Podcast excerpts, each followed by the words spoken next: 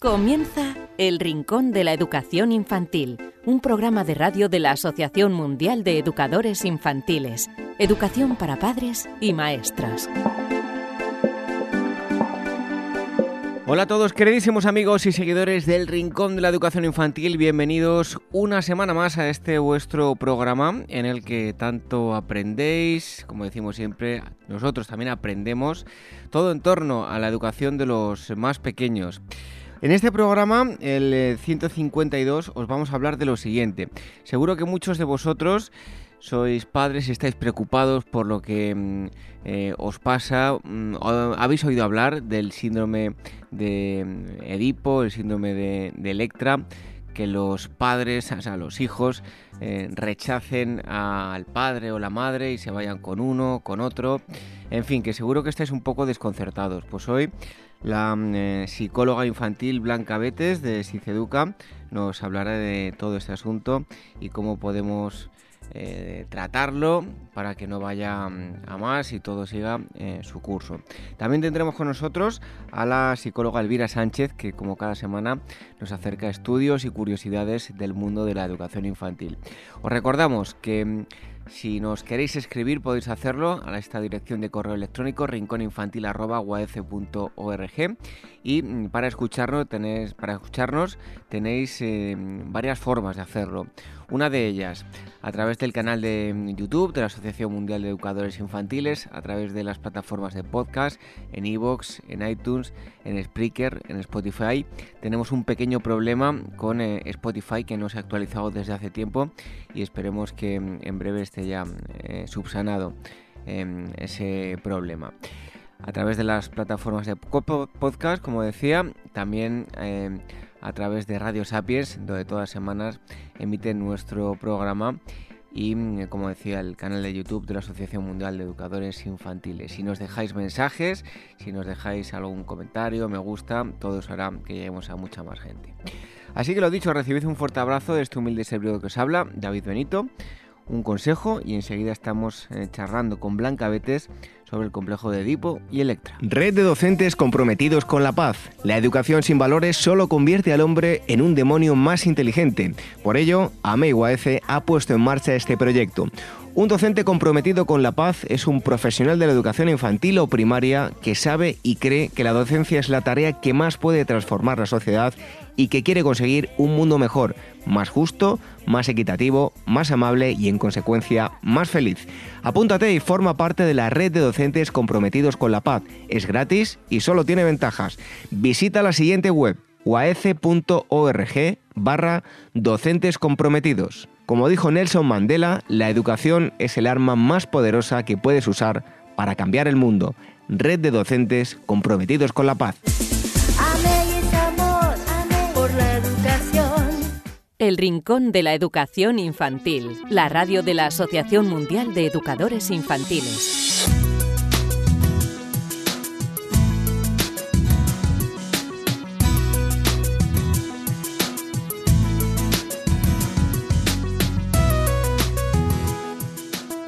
A continuación, hoy en la entrevista con el experto vamos a hablar de algo que seguro que muchos padres padecen y están un poco eh, desconcertados.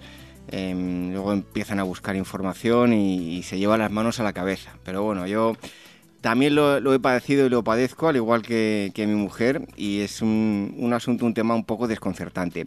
Y para hablar de todo ello, em, ahora vamos a hablar, diremos de qué, em, tenemos a Blanca Betes, ella es psicóloga en Ciceduca. Eh, Blanca, muchísimas gracias por estar aquí con nosotros. Un placer, como siempre, claro que sí. Bueno, eh, hablaba yo de algo desconcertante y claro, hablamos del complejo de Edipo, eh, de Electra. Em, ¿En qué consisten estos dos complejos? Bueno, pues te cuento un poco. El, complejo de Edipo es un término que denominó así Freud por primera vez hace ya, ¿no? En 1899. Y Freud lo que hace con este término es describir un poco los sentimientos que desarrolla el niño tanto por su madre como por su padre. Hacia la madre habla de un deseo y hacia el padre habla de, un sentimiento de odio, ¿no? que se generaría un poco por la rivalidad que tiene por el padre o con el padre para y por conseguir el cariño y la atención de la madre. al final esto lo que vemos como lo vemos, ¿no? Es a nivel conductual, porque se expresa más o menos en, pues, en forma de malos actos, de desobediencias, de rabietas, de no querer estar con el progenitor al que odia, sobre todo eso, de rechazo hacia ese progenitor, ¿no? Te cuento un poco si quieres de dónde viene. Y sí, cuéntanos a nivel histórico. Exacto. ¿no? Bueno, se basó en, la fábula de Edipo, que ya sabes, viene de los griegos y que hablaba de pues, que Edipo había matado a su padre y había terminado casándose con su madre. Y, lo, esto él lo reformuló y creó lo que se llama la teoría de desarrollo psicosexual. Y, y en ella habla de diferentes etapas por las que pasa el desarrollo psicosexual de los niños el complejo de Edipo se da en una de las etapas. Entonces, si quieres, te cuento un poquito cada etapa para que veáis las diferencias que hay, porque además son como fácilmente reconocibles en los niños. ¿no? Vale, pues la primera etapa se llama la etapa oral y va de los 0 a los 18 meses y, en la boca es la, la, principal zona erógena que llamaba él, ¿no? La principal zona de placer y ahí la podemos ver muy bien porque todos los niños de los 0 a los 18 meses eh, lo chupan todo, lo mueven todo, se llevan todo a la boca, ¿no? Ese momento en el que hay que tener mucho cuidado de no dejar piezas y, de que no coman cosas del suelo y demás.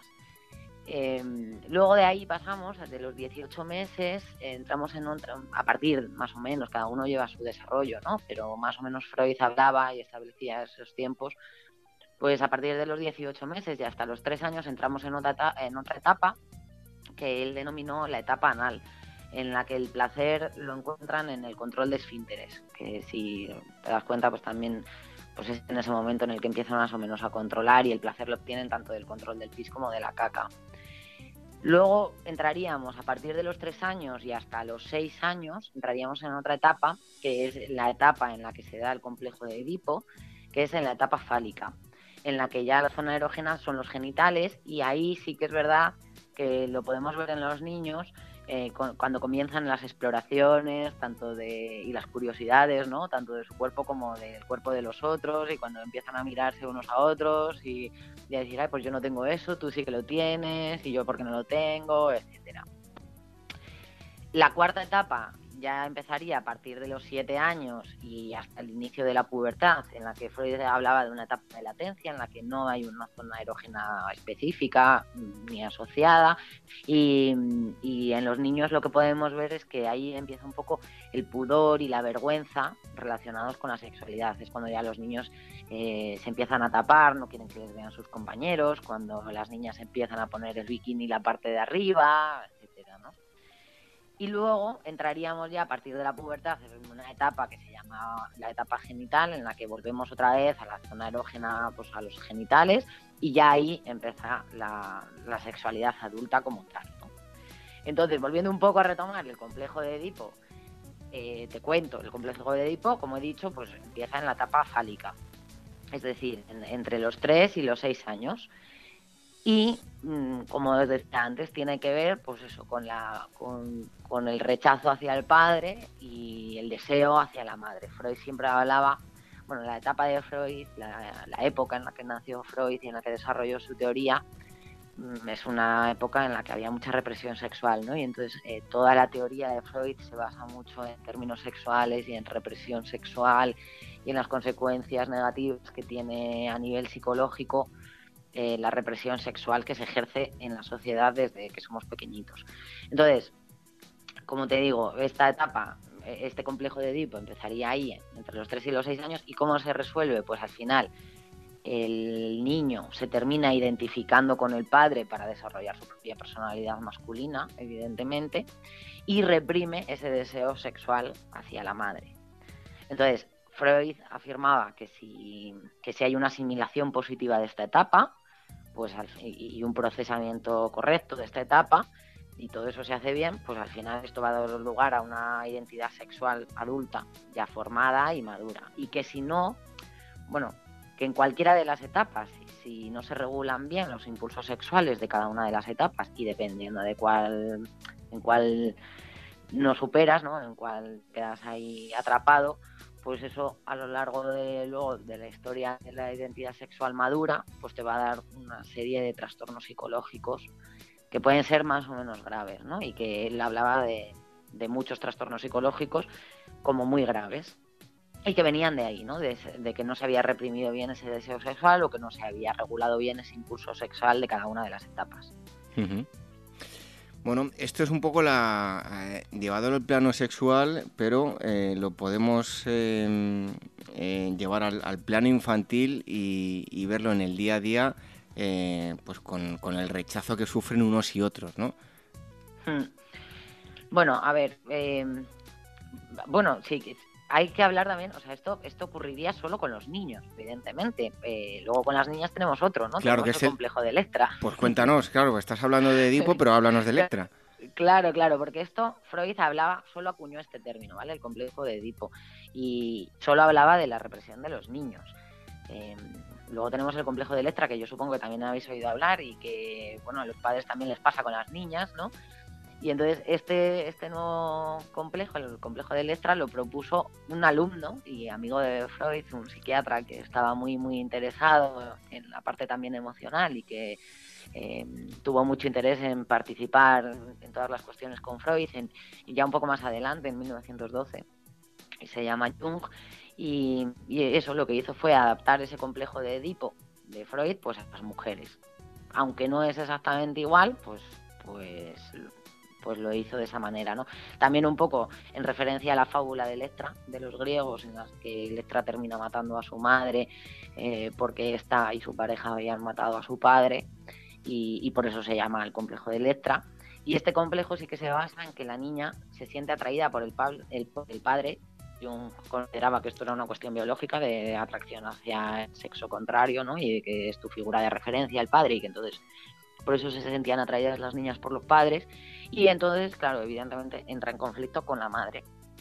Y entonces Jung hablaba de que este complejo es más difícil de ver pues porque las niñas y las madres suelen estar más unidas que los niños y los padres. Entonces es más difícil de ver el complejo del Lecter que el de, que el de Edipo.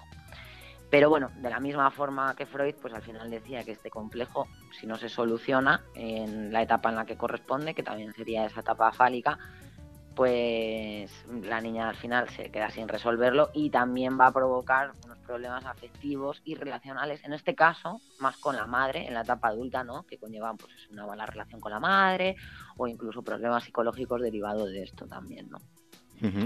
Eh, lo que me decías de en la actualidad, bueno, pues en la actualidad toda la psicología científica, eh, bueno, Freud se considera el padre de la psicología para todo el mundo, ¿no? Porque es el primero como que empezó realmente a hacer psicología clínica. Pero actualmente en la psicología científica estos términos ya quedan como un poco desfasados, ¿no? Eh, solo los psicoanalistas muy, muy puros hablan de esto. Pero bueno, pues ahora más sí que se, se considera que los niños se unen a la figura de apego, que la figura de apego es el cuidador principal. En realidad, que, que normalmente es la madre, pues porque todavía vivimos ahí en una sociedad en la que las madres cuidan más por cuestiones laborales y demás, pero que puede ser del padre, o sea, es el rol del cuidador más que más que la madre, ¿no? Que puede desarrollarlo el padre, la cuidadora, los abuelos, quien los niños estén estableciendo el apego, que nos daría el apego como para una charla mucho más larga, claro. Entonces, eh, lo que vemos ahora cómo lo analizamos los psicólogos infantiles desde el punto de vista actual, es eso, el, apego que tiene el niño con el cuidador principal y el rechazo que establece hacia el otro progenitor, pues por un poco porque me estás apartando de con quien yo quiero estar, con quien me encuentro seguro, quien, con quien está todo, estoy todo el rato, ¿no? O quien, quien me ha cuidado desde el principio. Oye, te voy a contar un caso concreto, Blanca, eh, y a ver si tiene algo que ver. Eh, imaginemos eh, un niño, una niña, en el que la madre no está en ese momento, por lo tanto, siempre que hay alguien, aparece alguien nuevo, esta persona, o sea, este niño, tiende a agarrarse a la pierna del padre. En ese momento el padre se va y están allí los abuelos y cuando aparece alguien desconocido, va rápidamente y se agarra al abuelo y ese es como su protección. ¿Tiene algo que ver esto? Claro, es justo lo que te estoy diciendo de la figura de apego. que no tiene que ver con tanto con el complejo de Edipo o con el complejo de Electra, sino con la figura de apego. Con yo conozco, me siento seguro con la persona a la que conozco, con lo cual en el momento en el que desarrollo las reacciones ante el extraño, que empiezan a partir de entre los seis meses y el año, dependiendo del niño y de cómo haya sido criado, se desarrollan esas reacciones de, perdona, pero a ti no te conozco y puede ser peligroso, es una cuestión biológica también, ¿no? puede ser peligroso y entonces yo me agarro a, quien más conozco en esta situación, que si es la madre, es la madre, si es el padre, el padre, si son los abuelos, es los abuelos. Claro, cuando estamos todos juntos, ¿a quién se agarra el niño? Pues al cuidador principal. Entonces, eh, normalmente, por eso se habla de Edipo, es la madre, pero ya te digo que, bueno, ahora ya tenemos familias para todo, ¿no? Por lo tanto, eh, si eso ocurre en, algunas familias que nos estén escuchando, o sea, no tiene que ser preocupante el, hecho de que en un determinado momento, cuando está el cuidador principal, se quiera ir eh, con él eh, porque es algo más habitual de lo que podemos imaginar, ¿no? Es una reacción completamente normal, completamente normal. Y de hecho, por ejemplo, pues, a la hora de, que los niños entran en la escuela infantil, se ve, pues entran de, bebés muy bebés, a los cuatro meses, se los da la madre o el padre o los abuelos, quien le lleve, se lo da a la profesora y no pasa nada y luego de repente, pues a partir de los ocho meses, de los seis meses, del año, de repente un día empiezan a llorar o si entran en la escuela infantil a partir del año, pues mm, tienen ese periodo de adaptación en el que lo pasan mal porque se separan de su cuidador principal. Y luego ya vamos viendo que a medida que van avanzando en el curso, se quedan con la profesora sin ningún problema, pero de repente un día esa profesora no está y está otra profesora, igual vuelven a llorar y vuelven a pasarlo mal pues porque por esa ansiedad ante el extraño, digamos. Oye, ¿esto es algo normal que, puede suceder en familias donde el padre eh, o la madre o incluso ambos eh, pasan mucho tiempo fuera de casa y están con, otras personas? Eh, sí, pasa en esas familias y en todas las familias. O sea, hay un momento evolutivo de los niños en los que pasa en lo que en, el que tú estás dando el cuidador principal está dando de cenar al niño y aparece el otro por la puerta y es como no vete y que eso a los padres nos, nos cuesta muchísimo no eh, es como Dios mío estoy siendo rechazado por mi hijo pero bueno pasa es normal y termina pasando o sea termina acabándose esa etapa y vuelve la alegría de verte y no pasa nada, no te van a odiar para siempre y todos esos miedos que de repente tenemos los padres, ¿no? De algo estoy haciendo mal, porque no me quiere, porque no me quiere ver o porque no quiere jugar conmigo, porque solo quiere estar con el otro. Es, es solo eso. Em, pues la siguiente, esto que nos comentas me sirve para preguntarte cómo hay que actuar ante el rechazo, pues tanto de la madre o del padre por parte de, los hijos. Eh, por ejemplo, en el caso que has puesto de que estamos dándoles de cenar, eh, viene o el padre o la madre, eh, de repente quiere cambiar el rol, quiere que el que llega es el que le dé la cena o está llorando. va el padre, la, la niña solo quiere ser consolada por la madre. Eh, no sé, eh, son situaciones complicadas para gestionar por, por los padres. ¿Cómo deben actuar? Sí, la verdad es que es complicado porque nunca sabes muy bien qué hacer, ¿no? hablamos en una escuela un poco también de, de normas y de límites y de que los niños, bueno, pues al final nosotros somos los adultos y ellos no siempre se salen con la suya o no deberían de siempre salirse con la suya, pero tampoco hay que dañarles a nivel emocional y también sabemos que esto es una etapa que es evolutiva y que es normal, con lo cual si juntamos las dos cosas lo que deberíamos de hacer es, pues en el momento en el que eh, tú entras por la puerta y el otro le está dando de cenar y el niño te rechaza y te dice, no, vete, no, no, nos quedamos aquí los tres y vamos a hacer esto algo divertido y empiezas a interaccionar con el niño de forma que el niño cada vez va cogiendo más confianza y más ganas de estar contigo porque eres una persona, o sea, convertirte también tú en una persona de apego y con la que el niño se siente segura, es divertido, eh, es amable, no le rechazas, no se siente rechazado por ti, no, no, no atiendes a su rechazo porque no es lógico. Eh, seguir intentándolo, ¿no? Es sentarte y con un tono emocional adecuado, nunca enfadado, ni nunca de forma ansiosa, ni de forma triste, con un tono sabiendo que es algo normal, te sientas, interactúas con ambos, con la madre o con el padre, y con el niño y te pones a jugar y a participar dentro de la vida familiar de forma que él pueda llegar a tener pues eso, dos figuras principales de apego, que es lo que termina pasando, ¿no? que ambos progenitores terminan siendo figuras principales de apego. Y luego, en este sentido, pero ya interiorizando el, tema, eh, poniéndolos en el lugar de cada padre, de la madre, eh, independientemente de que haga esto que nos acabas de decir, ¿no? La frustración que siente un padre o una madre al ser rechazado por su hijo, ¿cómo lo debe gestionar? Eh, ¿Debe preocuparse? ¿Debe pensar que es totalmente normal? ¿Qué debe hacer? Eso es, es saber que es algo biológico, que es una etapa de desarrollo emocional del niño, que va a pasar, que no es culpa tuya, que no es algo que estés haciendo mal y que no podemos ponernos a su nivel. Es decir, que si él me rechaza, yo no le rechazo a él. Al revés, lo que tengo que hacer es acercarme para crear ese vínculo. Bueno, por lo tanto, para finalizar, mucho más habitual de lo que... Bueno, todos, eh, todos los padres lo tienen. Le pasa a todos, por lo tanto, aquel que nos esté escuchando y, que le ocurra, que, no se preocupe, que como todo llega y, se va, ¿no? Todo llega, todo pasa con tranquilidad y paciencia. Al final a los niños es, relativamente fácil enganchártelos, ¿no?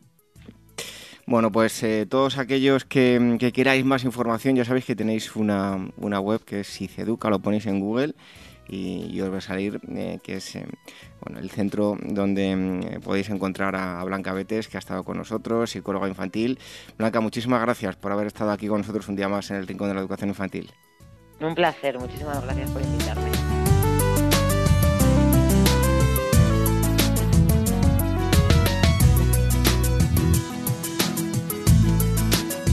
El Rincón de la Educación Infantil, la radio de la Asociación Mundial de Educadores Infantiles.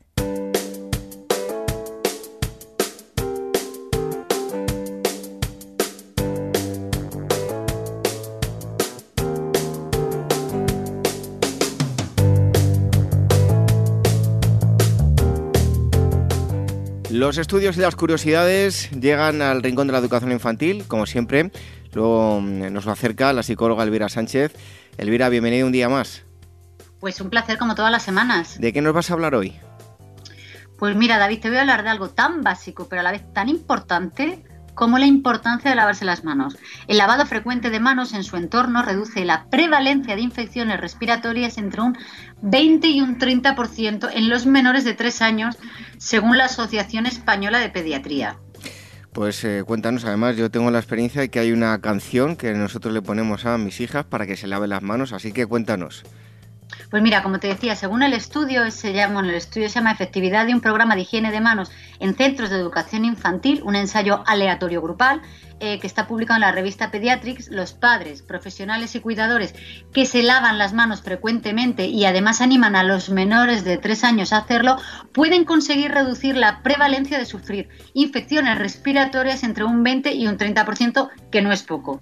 Tal y como recuerda el doctor Gerardo Rodríguez, que es el coordinador del Comité de Promoción de la Salud de la Asociación Española de Pediatría, los niños desde el año de edad son perfectamente capaces de aprender a lavarse las manos y lo correcto es que como mínimo lo hagan después y antes eh, bueno, antes y después de las comidas y después de ir al baño. Además, el doctor insiste en la necesidad de que padres, eh, bueno, padres, tutores y personal sanitario pongan en práctica una correcta higiene de manos de manera frecuente a la hora de, bueno, de prevenir este tipo de infecciones. Y bueno, te voy a explicar cómo han llevado a cabo este estudio. Se ha hecho sobre una población de 900 niños y niñas menores de 3 años durante un periodo de 8 meses, ¿vale? Y es el primer eh, artículo que demuestra la efectividad de un programa educacional sobre higiene de manos diseñado tanto para el hogar como para el centro educativo con niños de esta edad. Estamos hablando de 0 a 3 años. Bueno, el caso, en el caso de los niños, lo que les pedían, lo que, lo que, lo que les estaban, digamos, demandando, eh, es que se lavasen las manos al entrar en el aula, antes y después de la comida, después del recreo, mientras los profesores debían lavarse las manos después de toser o estornudar, de sonarse la nariz o del cambio de pañales y se vio tras el análisis de los datos que se consiguió una menor incidencia de infecciones respiratorias y de prescripción de antibióticos en este grupo de población, bueno, pues tan vulnerable. Pues yo conozco, Elvira, muchos casos de niños que cada dos por tres tienen eh, bronquiolitis. Sí, es que, a ver, además las infecciones respiratorias constituyen un problema de salud primordial, súper importante en esta franja de edad por la morbilidad que causan y, bueno, y también la prescripción excesiva de antibióticos por parte de los facultativos. Y bueno, gracias a este estudio podemos comprobar que algo tan sencillo como lavarse las manos es una medida valiosa, fácil y efectiva para prevenir la transmisión de este tipo de enfermedades. Pero aún hay más. Mira, otro de los resultados arrojados por el estudio, en este caso cuyo autor es la doctora Ernestina Azor Martínez, del Servicio de Pediatría del Hospital Torre Cárdenas de Almería, hace referencia a la efectividad ¿no? del método elegido para lavarse las manos. Es decir, eh, algo tan básico como la forma ¿no? en la que nos lavamos las manos. Es más, este estudio es el primero en el que se valoran bueno, los beneficios sobre el riesgo de infecciones respiratorias a nivel individual del lavado de las manos y te explico en las distintas modalidades. Con agua y jabón hay un 21% de reducción de prevalencia. Con desinfectante para las manos estamos hablando de un 31% respecto al grupo de control.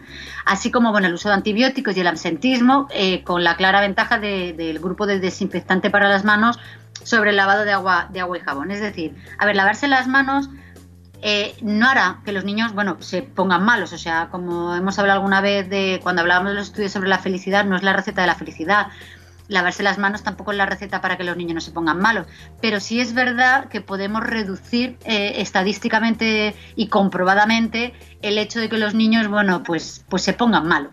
Bueno, en países del tercer mundo dicen que lavarse las manos llega a salvar vidas. Pues mira, completamente de acuerdo contigo. Y ahora que lo mencionas, mira, la Asociación Española de Pediatría se suma un año más a la Jornada Mundial de Higiene de Manos en la atención sanitaria, bueno, enmarcada dentro del programa de la OMS, Salve, Salve Vidas Límpiese las manos, que bueno, esto se celebra en mayo, sobre el 5 de mayo. Y este programa cuenta bueno, con la participación activa del Ministerio de Sanidad, de Consumo y de Bienestar Social, a través de, un programa que se llama Higiene de las Manos del Sistema Nacional de Salud, que se puso en marcha ya en 2008 aquí en España eh, por la estrategia de seguridad del paciente, como llamaban ellos. Pero bueno, a lo que vamos, desde la Asociación Española de Pediatría se recuerda a todos los profesionales sanitarios eh, a todos los profesionales de la educación, a todos los que trabajan con niños, que han de cumplir estrictamente el protocolo de higiene de manos marcados por el Ministerio y por la OMS y lavarse las manos, bueno, entre paciente y paciente, entre lo que, lo que hablábamos antes, eh, cuando eh, limpias mocos, cuando cambias pañales, cuando los niños vuelven del patio, cuando los niños antes de comer, después de comer. A ver, esto es muy importante porque tras este estudio también hemos visto que tanto profesionales de la educación como padres, bueno, si nos están escuchando, se han concienciado un poquito más de la importancia de lavarse las manos y nos vamos a, como te digo, a concienciar un poquito más de la importancia, porque muchas veces venga rápido, rápido, rápido, y por el rápido, rápido, rápido con el que vamos, pues bueno, podemos, podemos reservar, aunque sea un minuto, que no va a pasar nada por un minuto más, y podemos reducir la tasa de este tipo de enfermedades. Pues eh, hay que dar esa recomendación, seguro que para beneficio de todos. Pero nos traes más cosas, ¿verdad, Elvira? Pues mira, eh, te voy a hablar de, que crecer en contacto con la naturaleza mejora la salud mental de adulto, o bueno, o dicho de otra forma, exponerse durante la infancia a entornos naturales puede beneficiar a la salud mental de, los adultos. Además, pasar tiempo en entornos naturales es divertidísimo, nos cansa y hace que durmamos mejor, en fin, que es muy divertido. Pues sí, mira, te voy a hablar de un estudio liderado por el Instituto de Salud Global de Barcelona, que es, bueno, es un centro impulsado por la Caixa y realizado con cerca de 3.600 ciudadanos de cuatro ciudades europeas, entre ellas está Barcelona, y que señala que aquellos adultos que en su niñez han estado más expuestos a entornos verdes, bueno, y también azules, como dicen ellos, a la playa, ¿no? Al mar o a los lagos, cuentan con un mejor bienestar mental que aquellos pues que han estado menos expuestos. A ver, que el contacto con la naturaleza, entendido como montañas, bosques, ríos o playas, pero también hablando de espacios verdes en la ciudad como avenidas arboladas, parques, bueno, que esto es beneficioso para la salud física y mental, ya se sabía. Esto no es nuevo. Numerosos estudios previos han analizado el impacto bueno, que esta exposición tiene sobre el desarrollo cognitivo de los chavales y bueno, también está asociada a una mayor eh, exposición eh, con una disminución del riesgo de desarrollar enfermedad mental. Incluso hay trabajos que han observado que los pacientes en hospitales rodeados de verde se recuperan antes que aquellos que están en centros más grises, ¿no? Por así decirlo. Pues bien, ¿por qué te traigo este estudio hoy? Es decir, ¿qué aporta este estudio a lo que ya se sabía? Pues te explico. Los resultados de esta nueva investigación, que está enmarcada precisamente en un proyecto europeo, que investiga las conexiones entre la exposición al aire libre y la mejora de la salud y el bienestar de la población, añade una nueva evidencia a esa relación entre el contacto con la naturaleza y los beneficios mentales a largo plazo. Por primera vez se ha visto el efecto positivo de estar expuesto en la infancia a espacios eh, naturales, se ha visto que perdura en la edad adulta y que tiene un efecto positivo sobre la salud mental, lo que es de suma importancia en el contexto actual eh, en el que la enfermedad mental, bueno, es una gran lacra, es una gran carga para la sociedad. Elvira, ¿y cómo han llevado a cabo este estudio? Pues mira, te cuento, cerca de 3.600 adultos de Barcelona, de Doetinchem, que está en Holanda, de Kaunas en Lituania y de Stoke-on-Trent del Reino Unido, respondieron a una encuesta sobre la frecuencia con la que estuvieron en contacto con entornos naturales durante la infancia, ya fuera porque realizaban visitas intencionadas, como excursiones a la montaña, eh, porque tuvieran cerca elementos naturales, como un jardín o un parque. Además, los participantes también calcularon su uso actual de espacios naturales y evaluaron la importancia que estos entornos tenían eh, para ellos en la actualidad. Por otro lado, a través de un test psicológico, los investigadores también estimaron la salud mental de los voluntarios del estudio durante las cuatro semanas previas, así como la vitalidad, ¿no? que presentaban entendida como energía que sentían eh, en, en oposición a la fatiga y estimaron el índice de vegetación actual alrededor de las viviendas de los voluntarios del estudio mediante imágenes tomadas por satélite. Y vieron que las personas adultas que se habían expuesto menos a los espacios naturales mostraban peores resultados en los test de salud mental en comparación con los que habían tenido una mayor exposición durante la infancia. Esas personas además valoraban como menos importantes los espacios naturales en comparación con las que habían estado eh, más en contacto. Eh, con relación a la vitalidad de la que te hablaba antes, que habían medido, los investigadores no encontraron ninguna asociación. A ver, este estudio es importante, David, y, bueno, eh, no solo por lo que te había dicho antes, que el efecto positivo de estar expuestos en la infancia a espacios naturales perdura en la edad adulta y tiene un efecto positivo sobre la salud mental. Lo que es de, bueno, de, mucha importancia en el contexto actual en el que la enfermedad mental, como te decía, es una gran carga para la sociedad. Pero es que te voy a dar un dato más, que es por lo que me he decidido hablarte de este estudio, y es que en la actualidad 7 de cada 10 europeos viven en ciudades que se prevé que para el 2020, que el 2020 tampoco está tan lejos, lo haga el 80% de la población, por lo que es crucial comprender qué implicaciones tiene que los niños y niñas crezcan en entornos eh, con oportunidades limitadas de exposición a estos, eh, a estos espacios naturales. Pues estos datos no son nada esperanzadores porque es cierto que cada vez hay más gente que vive en, ambientes urbanos y menos en los espacios naturales, ¿no? Claro, es que esto está muy relacionado un poco como el quiénes somos, de dónde venimos y a dónde vamos, ¿no? Que la naturaleza está intrínsecamente vinculada con la salud mental, pues, a ver, tiene mucho que ver eh, eh, con cómo hemos evolucionado, porque durante cientos de miles de años hemos estado en contacto continuamente con entornos naturales que vivamos en espacios urbanos, a ver, es que es muy reciente y, nuestro cerebro aún, pues por así decirlo, no le ha dado tiempo a adaptarse y se estresa. Se necesitan como muchas generaciones, ¿no? Para recablear el cerebro, por así decirlo. Y cuando las personas van a espacios naturales, el cerebro, a ver, como que se relaja, ¿no? Y esto se ha comprobado que, que con este estudio se ha comprobado que, que, cambia la actividad de algunas áreas cerebrales, como el córtex eh, prefrontal. Y además, mira, las zonas verdes no son solo buenas para la salud mental, sino también para la salud física, puesto que invitan a hacer pues más ejercicio, ¿no? Son zonas donde disminuyen los niveles de contaminación del aire, también, bueno, eh, recortan los niveles de contaminación sonora. En fin, que son todo ventajas. Bueno, quitando que a lo mejor te pique un mosquito o algún bicho o algo de eso. Y una más que se me pasaba, que es súper importante, y es que en este tipo de espacios verdes en concreto en la ciudad, también se fomenta la interacción social al ser un sitio de encuentro eh, de personas, pues los padres que van con sus hijos ¿no? al parque, e incluso los que se acercan a pasear al perro a las zonas habilitadas para perros. Y esto disminuye mucho el sentimiento de, soledad. Pues eh, tengo entendido además, Elvira, que no todo está perdido y que podemos tener la solución a nuestro alcance, ¿verdad? Sí, mira, y con esto yo hoy me despido por ahí, por hoy, perdón, desde IS Global nos dan la clave patios más verdes. Yo he visto patios de colegio que parecen un solar asfaltado, bueno, que lo son, son solares asfaltados pintados de los colores con las rayas de las pistas de fútbol y de baloncesto. Y eso mm, poco ayuda. En un estudio anterior de IS Global, liderado por Jordi Suñer, estableció que en los colegios de Barcelona, con un mayor número de árboles, los alumnos tienen una, una mejor mejoría de trabajo, capacidad de atención y resolución de problemas. Además, los patios verdes es cierto, a ver, que son más caros de mantener, pero repercuten también sobre la temperatura en las inmediaciones, sobre los niveles de polución, sobre los niveles de ruido, además de mejorar la salud global y también la cognición en los niños. Pues son los estudios que nos ha acercado hoy la psicóloga eh, Elvira Sánchez, como todas las semanas. Elvira, muchísimas gracias y hasta el próximo día. Pues aquí estaré como todas las semanas.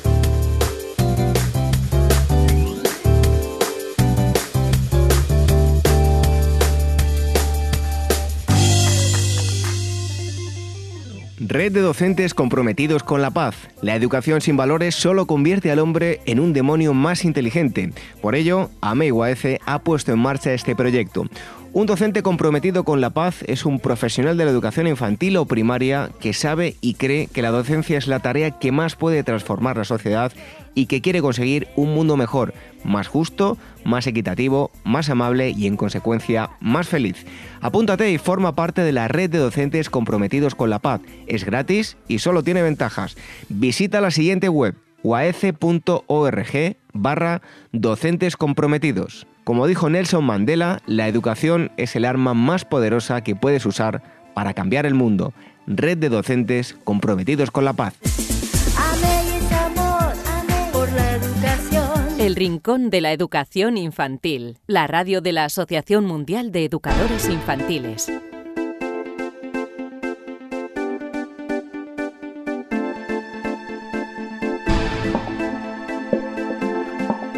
Terminamos este programa número 152 del Rincón de la Educación Infantil. Esperamos haberos ayudado con eh, los consejos y la forma que mm, eh, os ha dicho debéis actuar todos aquellos que tengáis problemas con eh, los más pequeños como aquellos que tienen el complejo de Edipo y Electra no es algo eh, aislado, sino que suele pasar en casi todos los niños, así que lo mejor es tomarlo con naturalidad y quitarle mm, hierro al asunto.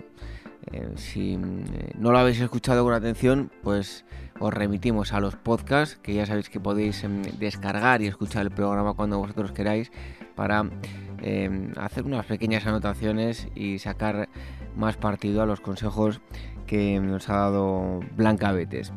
Recuerdo, el complejo de Edipo y Electra nos ha hablado de cuando los más pequeños rechazan de alguna u otra forma al padre o la madre.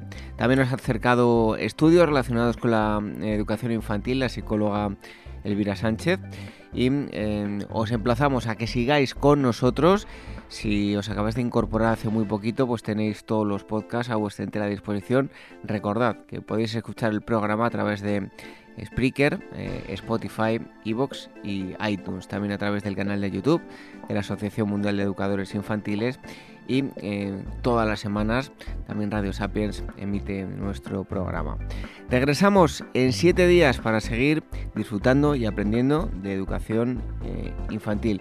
Hasta entonces, que seáis muy felices. Adiós.